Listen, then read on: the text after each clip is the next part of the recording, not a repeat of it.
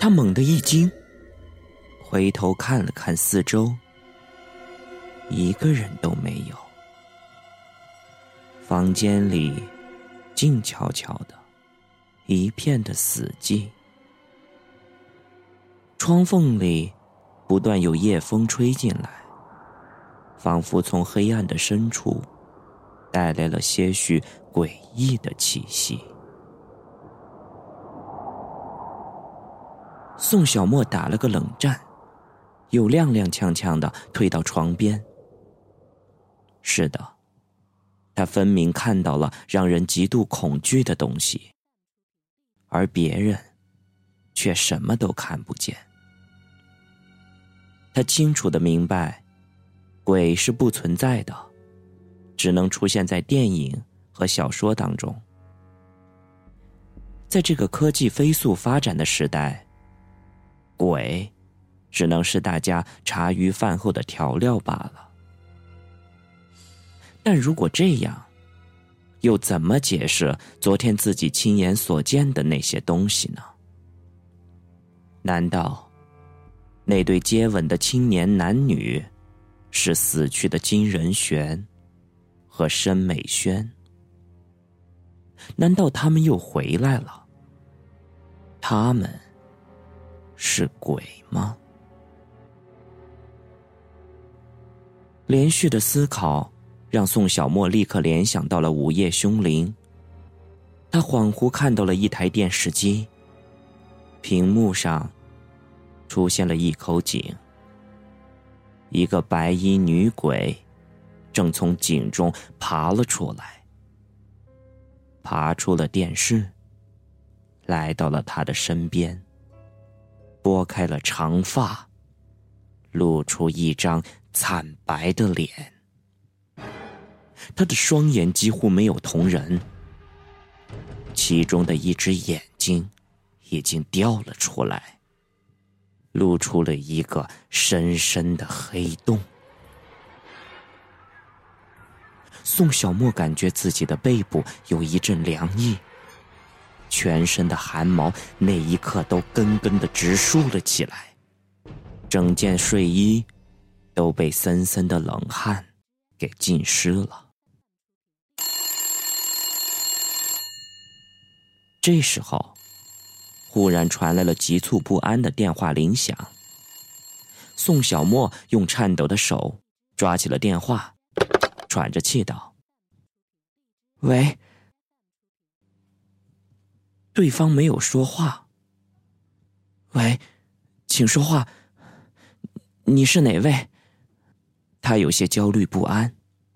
“你是谁？”“喂，请讲话。”你是谁呀？你认识我吗？里面一直没有声音，但是宋小沫明显的听到了对方细微的喘息声。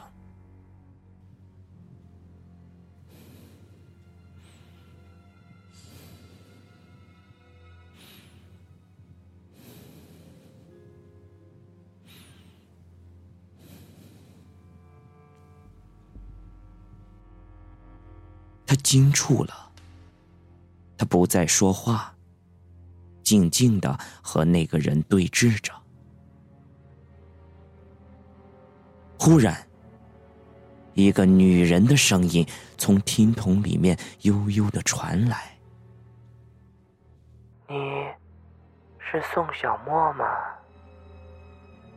是我，请问，您是哪位？”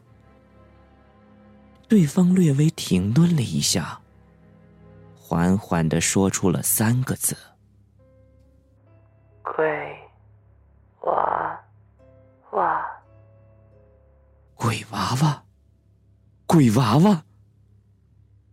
宋小沫猛然一惊，那可是死去的金仁玄最喜欢的一种白色的日本小布偶，而申美轩死的时候。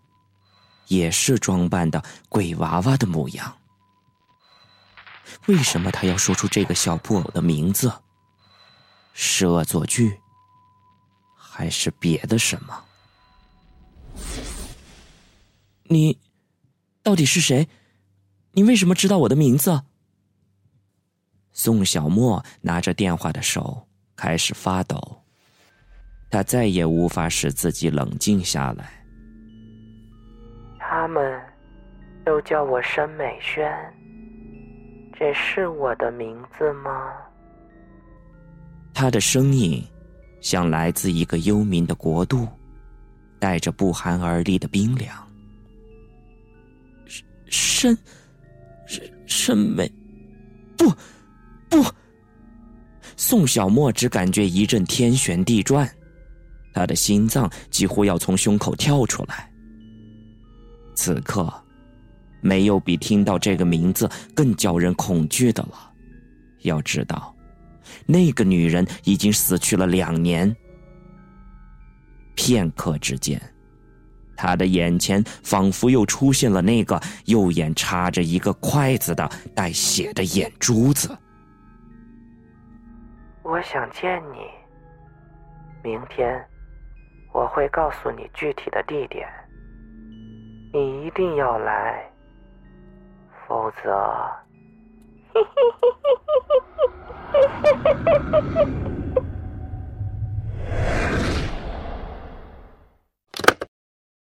声音戛然而止。宋小沫又娓娓了几声，可是对方已经收了线。听筒内一阵嘟嘟的声音，显得有些空洞。他目光呆滞的盯着听筒，绝望的瘫在了床上。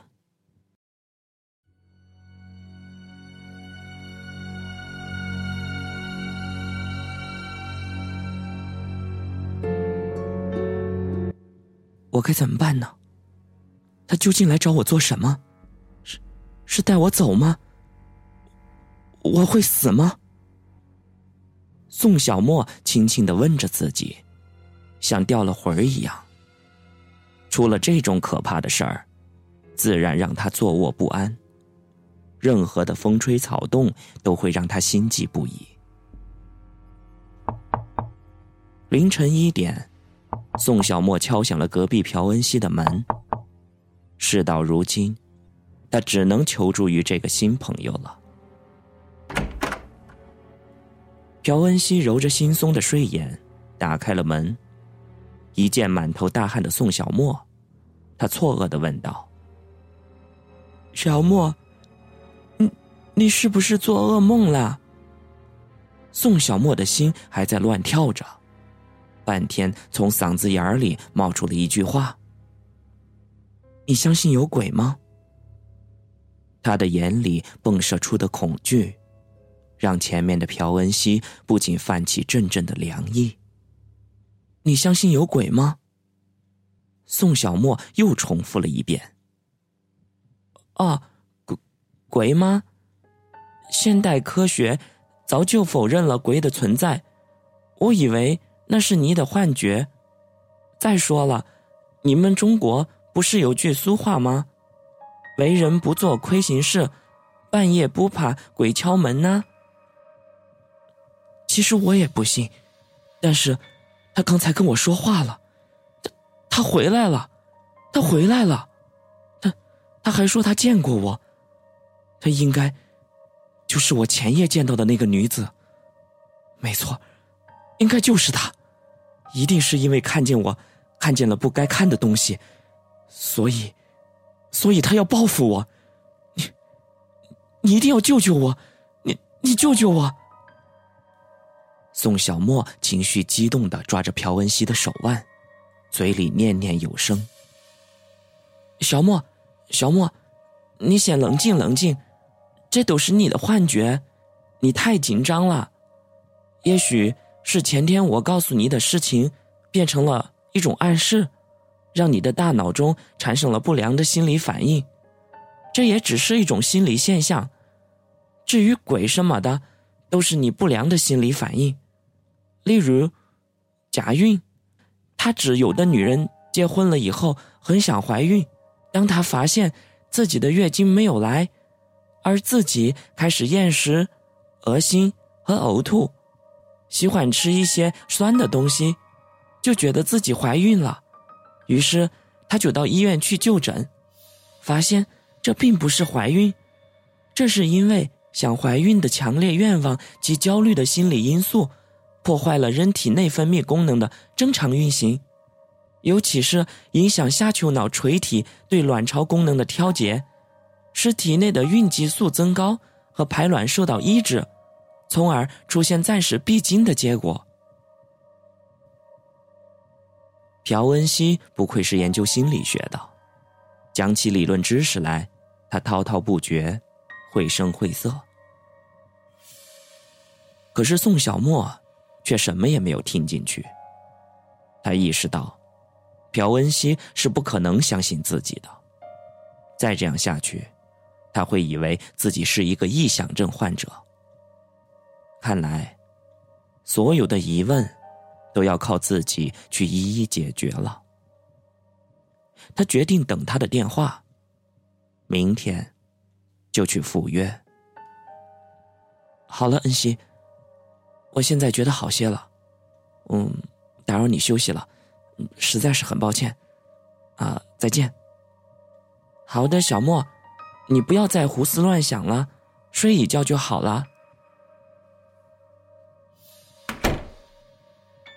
回到房间里，宋小沫把所有的灯都打开了。他有些惧怕黑暗，黑的就像是坟墓。一闭上眼睛，就会想起前天夜晚发生的事情。种种的迹象表明，他前天晚上看见的那个头颅，就是一个鬼娃娃。可谁又能肯定那块白布里包裹着的不是一个真正的人头呢？有那么一瞬，他觉得那个鬼娃娃就近在咫尺。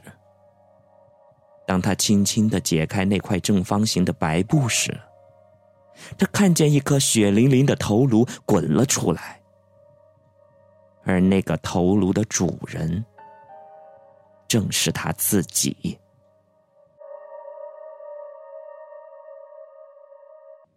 不！宋小沫无法控制的大叫了一声，然后像尸体一样的坐了起来。当他睁开了眼睛，发现窗外依旧黑蒙蒙的，耳边传来的是呼啸的风声。